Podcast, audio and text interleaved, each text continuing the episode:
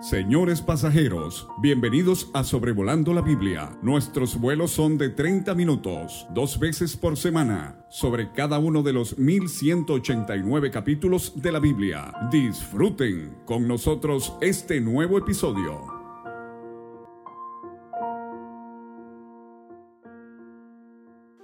Me es muy grato traerles el episodio 245 de Sobrevolando la Biblia considerando el primer libro de Samuel capítulo 7, hoy miércoles 8 de marzo del 2023. Eh, su servidor eh, David Alves Padre les habla desde el Valle de Zamora, en Michoacán, México. No hemos visto a Samuel desde el capítulo 3 si tomamos la primera expresión del capítulo 4 perteneciendo al 3, o sea, han pasado siete meses, tres capítulos sin la mención de Samuel. Ahora, esto posiblemente sea una manera en que Dios está deslindando a este siervo ejemplar de cualquier involucración o culpa con lo de la pérdida del arca eh, que ha sido tomada por los filisteos. En este capítulo 7, Samuel aparece en carácter de profeta al llamar al pueblo al arrepentimiento y también le vemos en carácter de sacerdote al ofrecer un holocausto y al final del capítulo en carácter de juez juzgando a Israel y haciendo un circuito anual entre ciudades que vamos a mencionar al final. Como hemos dicho ya, en esta manera Samuel es una figura muy hermosa de nuestro Señor Jesucristo, en esos oficios prominentes que eh, destacan eh, Cristo como profeta, como sacerdote y como rey. Del capítulo 7 en adelante, eh, la involucración de Samuel va a ir disminuyendo hasta que se registra en el capítulo 25 su muerte, no sin antes ungir a Saúl y a David respectivamente como los primeros dos reyes en Israel. O sea, Samuel el último juez, dará lugar a Saúl el comienzo de la monarquía. Y cuando lleguemos al eh, segundo libro de Reyes, vamos a ver que lastimosamente esta monarquía se va a dividir y dar lugar al reino del norte y al reino del sur. Pero eh, vamos a ver primeramente eh, el versículo 1. El arca en la casa de Abinadab. Usted recuerda que los filisteos regresaron el arca y Dios desafió el instinto materno de las vacas que se vinieron sin sus crías hasta Betsemes y los de Betsemes sufrieron eh, por una actividad indebida y ellos eh, buscaron a los de eh, Jearim. Eh, finalizamos el capítulo 6 con esa tremenda pregunta. Eh, dijeron los de Betsemes, ¿quién podrá estar delante de Jehová, el Dios Santo? Y entonces enviaron mensajeros a los habitantes de Kiriat Jearim, diciendo, los filisteos han devuelto el arca de Jehová, descended pues y llevadla a vosotros. Entonces nuestro capítulo 7 comienza con el hecho de que vinieron los de Kiriat Jearim y llevaron el arca de Jehová y la pusieron en casa de Abinadab. Eh, su nombre significa padre del voto o de la disposición. Y eh, eh, coincide aquí con el hecho de que Abinadab estuvo dispuesto a recibir el arca de Jehová y su casa estaba situada en el collado. Y ahora esto es espiritualmente significativo, eh, la presencia de Dios en lo alto, aunque vamos a ver cuando lleguemos a 2 Samuel capítulo 6, Esto será un problema para USA porque los bueyes eh, tropezarán cuando David eh, intenta regresar el arca a Jerusalén. Pero en la casa de Abinadab santificaron a Eleazar, su hijo, para que guardase el arca de Jehová. O sea, él sería el custodio. Eleazar significa ayuda de Dios y mucha ayuda va a necesitar. Eh, o atrio de Dios también eh, significa su nombre. Eh, es un nombre que identificamos con el sacerdocio. Eleazar también, otro Eleazar, era hijo de Aarón y vamos a ver a otros Eleazares más adelante en la historia del pueblo de Israel en relación al, sacerdocio. Pero todo esto eh, parece indicar que la casa de Abinadab eh, era un hogar levita. Usted sabe que habían levitas dispersados por toda la tierra de Israel. Y entonces él eh, le toca la tarea de custodiar el arca. Ahora, versículo 2 es sumamente llamativo. Desde el día que llegó el arca a Kiriat Jearim pasaron muchos días, 20 años. O sea que no solamente ha estado ausente Samuel, y ausente entre comillas, por siete meses, pero ahora no sabemos de él por 20 años. Y toda la casa de Israel lamentaba en pos de Jehová. Interesante que la Vulgata Latina, Jerónimo tradujo esta frase, toda la casa de Israel reposó en pos de Jehová. Eh, una versión interesante que uno hace bien en leer de vez en cuando es la versión Cantera Iglesias, 1975. Eh, la casa de Israel suspiró por Yahvé.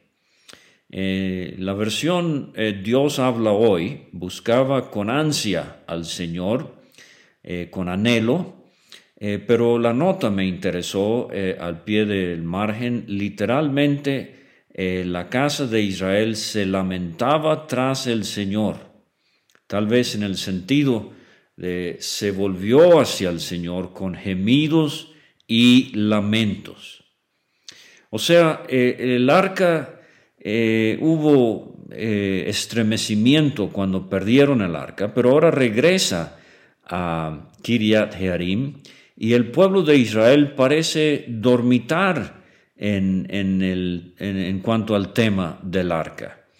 Pero eh, Dios ha estado obrando detrás de la escena y ahora hay gemidos, lamentos, anhelos, suspiros eh, en pos del Señor. O sea, estas son las semillas de reavivamiento.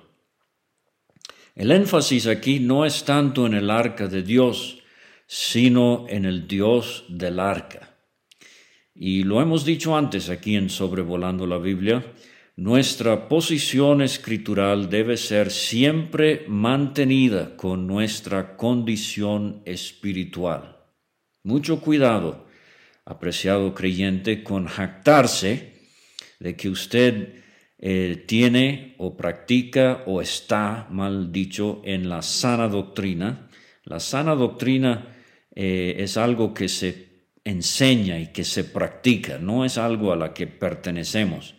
Pero mucho cuidado con jactarse de tener cierta herencia escritural, pero no la está manteniendo o ejemplificando con su condición espiritual. En términos de lo que está pasando aquí en Israel, eh, espiritualmente hablando, hoy podemos tener en una iglesia local todos los muebles, los ancianos, el silencio de la mujer, la cubierta, eh, la sana doctrina, podemos tener todos los muebles, pero la pregunta es, ¿tenemos la presencia del Señor? Que este es el peligro eh, de Éfeso en Apocalipsis capítulo 2. Eh, el Señor eh, estaba por remover el candelero de su lugar. Personalmente no creo que eso signifique que se iba a erradicar por completo la ciudad de Éfeso, ni la iglesia local en sí, sino que su testimonio como asamblea local ya no sería algo sancionado divinamente. Seguirían reuniéndose, pero ya con mucha formalidad, habiendo dejado su primer amor.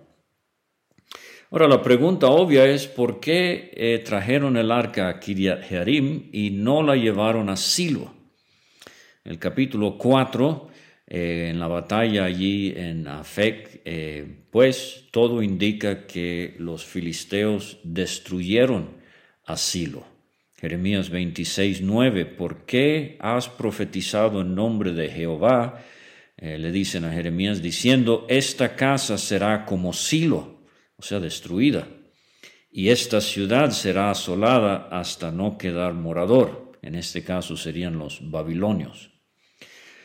Pero el arca estuvo eh, en la casa de Abinadab 100 años. Hay una nota aquí de eh, el comentario de conocimiento bíblico, traduciendo su nombre al español. Eh, precisamente Eugenio Merrill escribe, de hecho el arca permaneció en Kiryat Jearim durante unos 100 años, fue llevado allí después de la batalla de Afek 1104 antes de Cristo y permaneció allí hasta que David lo llevó de allí a Jerusalén en su primer año como rey sobre todo Israel, el año 1003 antes de Cristo. Véase segundo Samuel, segundo libro de Samuel 5:5 y capítulo 6 de los versículos 1 al 11. Ahora quiero hacer este, mención de que aunque estuvo 100 años en la casa de Abinadab, eh, parece que hubo un pequeño paréntesis en 1 Samuel 14, 18. Saúl dijo a Ahías, trae el arca de Dios, porque el arca de Dios estaba entonces con los hijos de Israel. Ahora imagínese la rutina eh, del hogar de Abinadab y de Eleazar con el arca del pacto allí. ¿Y qué de la presencia del Señor en nuestros hogares? Eh, vimos cuando estudiamos Éxodo, capítulo 10, versículo 23, la plaga número 9, eh, la plaga de las tinieblas, tinieblas que se podían palpar por tres días en Egipto. Pero todos los hijos de Israel tenían luz en sus habitaciones. ¿Qué de nosotros? La música que toca en nuestros aparatos es diferente al del vecino inconverso o es el mismo? Es la misma música, el vocabulario que usamos. Estamos leyendo la Biblia como familia en casa. Estamos viviendo en nuestros hogares, como establece la palabra de Dios. Todo esto eh, da mucho que pensar. ¿O será que en nuestros días ya el TikTok, el Facebook y todo lo demás eh, toma mucha prominencia sobre eh, el clima espiritual que debe haber en la casa? Versículos 3 y 4 tenemos el mensaje de Samuel al pueblo. Ahora mencioné brevemente, 20 años han pasado, pero en el caso de Samuel no han sido desperdiciados. Eh, Samuel ha estado cultivando espiritualidad, eh, ejercicio de oración, eh, comunión con Dios y el resto de su vida, y lo que vamos a ver en este capítulo es muy obvio. ¿Qué de los últimos 20 años en su vida? Yo no sé si usted sabe esto o si ha tenido acceso al sitio eh, www.tesorodigital.com, pero allí va a haber eh, centenares de megabytes de material cristiano digital. Este material fue traducido o escrito por Donald R. Alves, eh, mi padre ya con el Señor, pero él empezó esto, en su gran mayoría, cuando en un problema eh, entre iglesias, eh, un grupo de hombres, actuando carnalmente, no bíblicamente, pusieron a su iglesia bajo disciplina. Fíjese nomás qué desfachatez. Eh, y entonces, como él no tenía el privilegio de poder asistir a otras iglesias en su ciudad, en su país, eh, él se puso a trabajar y el Señor lo usó eh, por el resto de sus días para proveer al pueblo del Señor eh, un tesoro digital, literalmente hablando. Dice el versículo 3, habló Samuel a toda la casa de Israel diciendo, si de todo vuestro corazón os volvéis a Jehová. Eh, la expresión literal realmente es si de todo corazón están regresando a Jehová. O sea, Samuel detecta que están suspirando, anhelando, llorando en pos de Jehová. Entonces Samuel dice, hay que hacer evidente este arrepentimiento, quitar los dioses ajenos. Caramba, ¿qué, tarea tenemos hoy de quitar de nuestras vidas dioses ajenos y a Astarot de entre vosotros y preparad vuestro corazón. Recuerde que esto se dice de Esdras, lo vamos a ver más adelante. Él preparó su corazón, en el caso de él, para eh, eh, inquirir la ley de Jehová. Pero aquí no solamente hay que volver, hay que quitar dioses ajenos, hay que preparar el corazón, ah, hay que servir, dice Samuel, solo a él servir y os librará de la mano de los filisteos. Entonces los hijos de Israel quitaron a los Baales y a Astarot y sirvieron solo a Jehová. Alfonso Lockwood, el editor del nuevo diccionario ah, de la Biblia, él dice esto, Astoret, diosa cananea del amor sensual, la fertilidad, así como de la guerra, también llamada Astarot se identificaba con el planeta Venus. Era una diosa femenina, obviamente. Pero aquí eh, también nos ayuda eh, las notas de la Biblia de las Américas, la Biblia de estudio. Eh, Astoret era el nombre en singular, y esto lo vamos a ver con Salomón en Primero de Reyes 11. Era la diosa cananea de la fertilidad adorada en los lugares altos por los cananeos. Cada ciudad tenía sus tradiciones y costumbres, en cuanto a la adoración de Baal y Astoret. El plural hebreo, Astarot, que es lo que tenemos aquí, se usaba para referirse a todas las manifestaciones de esa diosa en las distintas ciudades. E, e, ella era la pareja de Baal y Baal era el dios cananeo de la tormenta. Fíjense en esto, lo vamos a recalcar en un momento, y el dios supremo entre los muchos dioses cananeos. Bueno, es irónico que Dios va a usar truenos para ahuyentar a los ejércitos filisteos, ejércitos de Baal, el dios de la tormenta, y a Astarot, la diosa de la guerra. De nuevo, cierta ironía aquí con eh, el triunfo de Jehová sobre eh, Baal y ah, Astarot así como vimos en el capítulo 5 con Jehová y el dios Dagón, el dios pez hombre que quedó descuartizado eh, frente al arca de Jehová. Versículos 5 y 6 tenemos una reunión convocada por Samuel en Mispa, 11 kilómetros al norte de Jerusalén. En jueces 20 vimos que se reunieron en Mispa para pelear aquí se reúnen para confesar su pecado y restaurarse a Dios. Necesitamos pelear menos entre nosotros mismos, necesitamos confesar pecado y restaurarnos a Dios. Dice Samuel, yo oraré por vosotros a Jehová. Y esto es lo que marca un verdadero líder espiritual, eh, un hombre que tiene influencia eh, con Dios eh, y los hombres. Se reunieron en Mispa y sacaron agua y la derramaron delante de Jehová. Eso es muy curioso. Se parece a la libación que vimos en Levítico capítulo, en los primeros capítulos de Levítico, donde el sacerdote derramaba vino sobre el holocausto.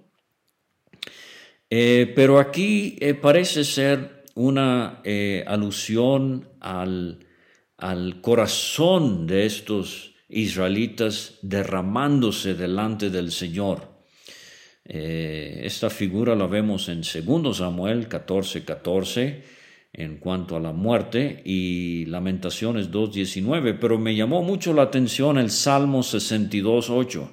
Esperad en Él, en Dios, en todo tiempo, pueblos, derramad delante de Él vuestro corazón, Dios es nuestro refugio. Entonces me hace pensar en un compungimiento, una entrega total, derramad delante de Él vuestro corazón. Y ayunaron aquel día. El ayuno muchas veces eh, asociado con eh, la contrición de espíritu y el arrepentimiento. Y dijeron allí, contra Jehová hemos pecado.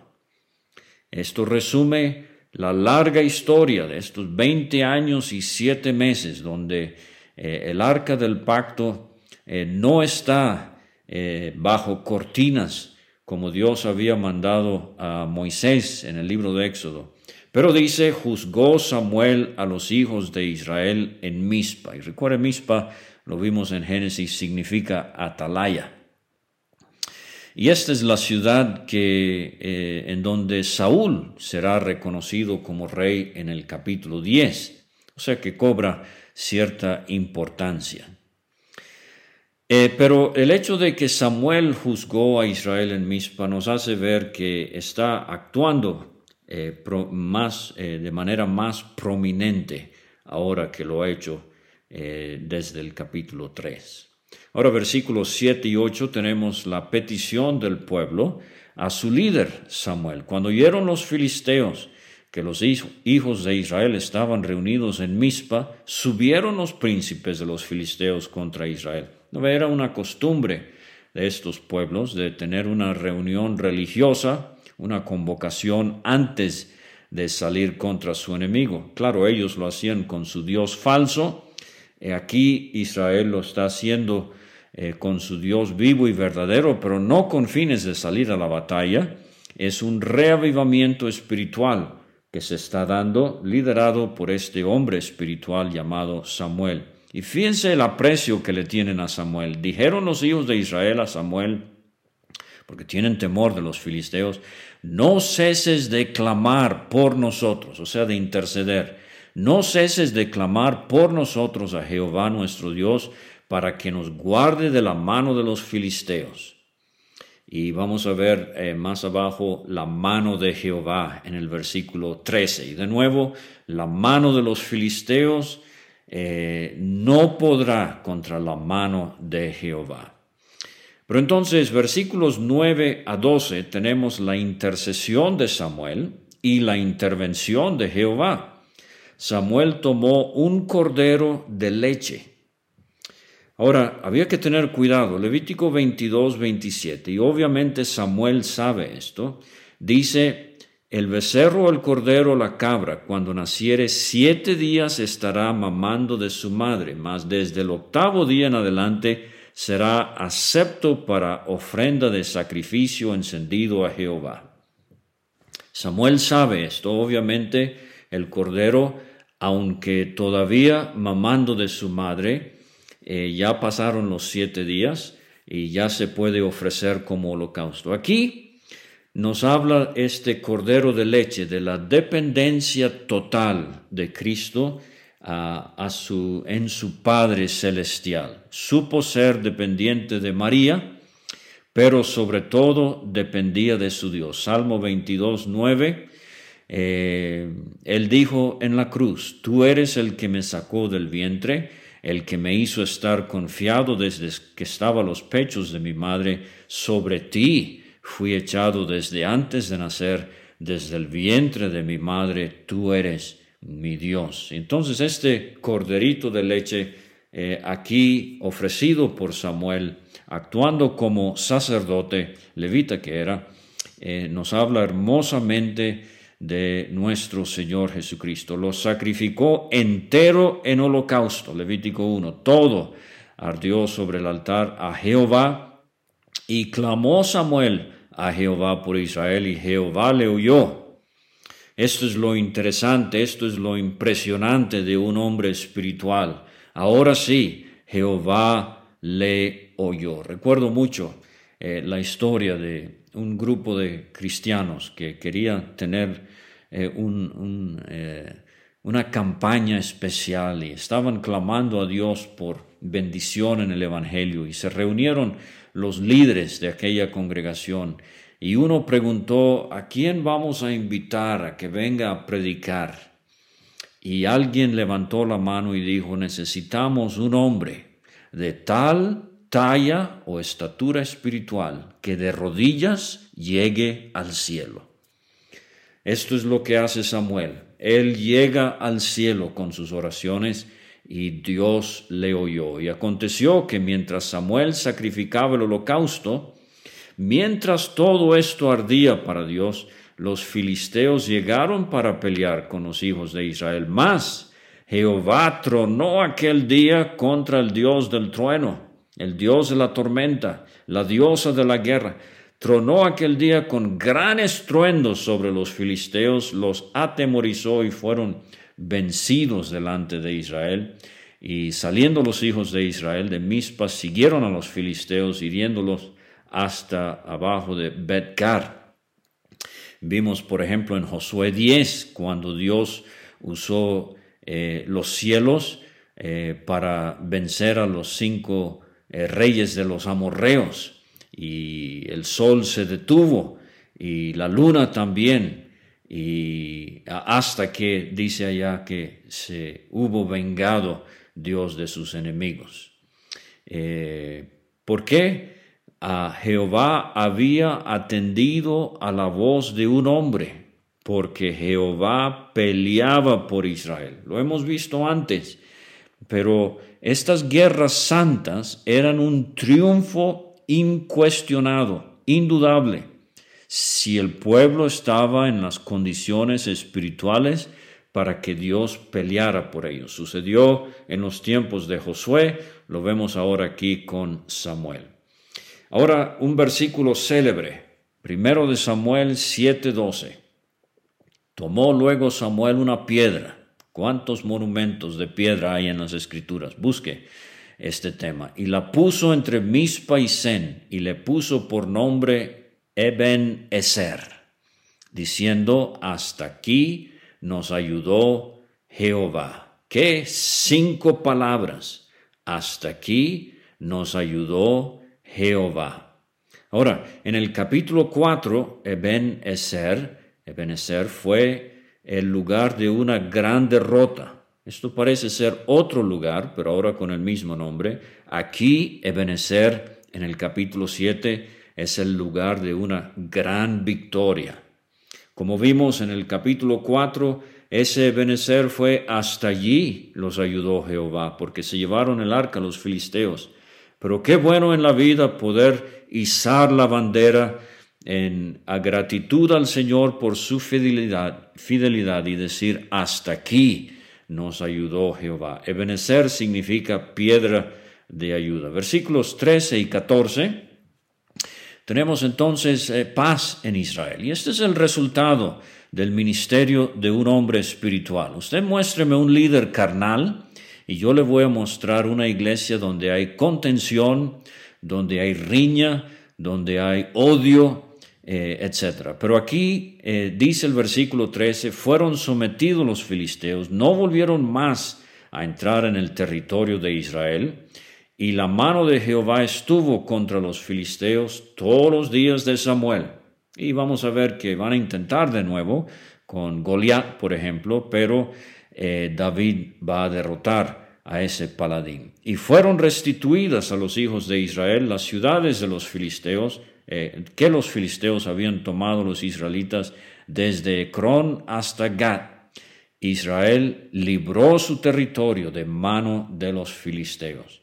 O sea, con Dios ahora involucrado recuperan territorio perdido. Y eso es lo que Dios quiere de todo creyente, que podamos recuperar territorio perdido. Eh, años que han comido la langosta, para decirlo en el vocabulario del profeta Joel. Y mire, apreciado creyente, no importa hasta dónde usted haya caído, Dios puede ayudarle a restaurarse y a volar más alto de lo que jamás ha volado espiritualmente en su vida. No deje que nadie trate de enseñarle que por haber caído usted ya eh, ha sido descontado de por vida. No, no, no, es, no es lo que enseña la Biblia. Y hubo paz entre Israel y el amorreo. Este término amorreo aquí significa eh, los pobladores de Canaán eh, que no eran del pueblo de Israel. Finalmente, versículos 15 a 17, tenemos a Samuel como el juez, profeta, sacerdote, ahora juez. Juzgó Samuel a Israel todo el tiempo que vivió, una carrera eh, intachable, y todos los años iba y daba vuelta a Betel, Gilgal y Mispa y juzgaba a Israel en todos estos lugares. Estos lugares están en el territorio de Benjamín. Eh, búscalo ahí en su mapa, un poquito al norte de eh, Judá, que era el sur eh, del lado oeste del Jordán, de la tierra prometida. Betel, Gilgal, Mispa, un circuito que Samuel transitaba de unos 80 kilómetros y dice el 17 para terminar, después volvía a Ramá, porque allí estaba su casa, y allí juzgaba a Israel y edificó allí un altar a Jehová. Mire, él podía juzgar en otros lados, pero también lo hacía en casa. Su testimonio en casa no le impedía ser de influencia espiritual.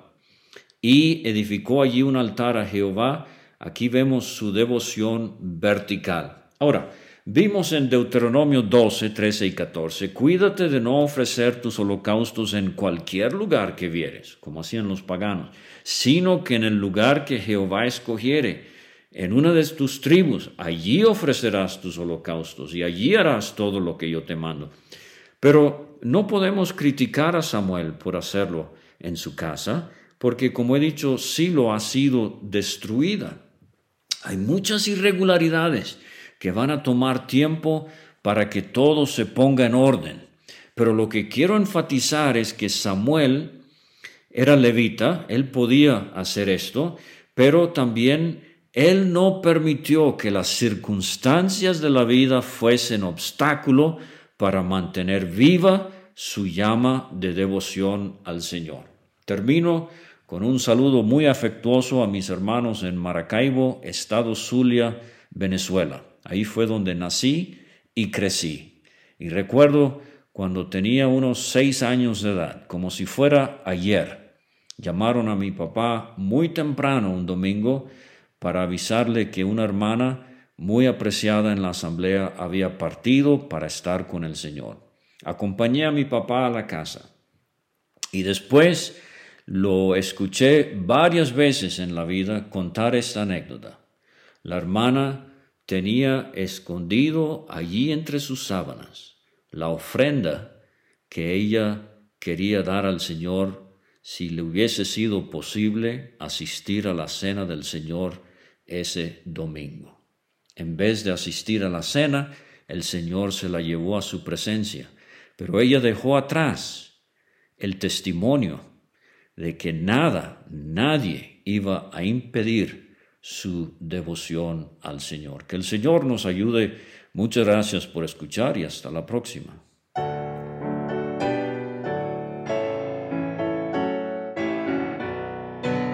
Muchas gracias por escuchar. Puede conseguir todos los episodios de Sobrevolando la Biblia en aplicaciones de podcast como Spotify o Pocket Cast para recibir dos audios por semana a su WhatsApp. Envíe un mensaje al más 52 322 349 2258 y no olvide añadir este número a sus contactos. Hasta la próxima.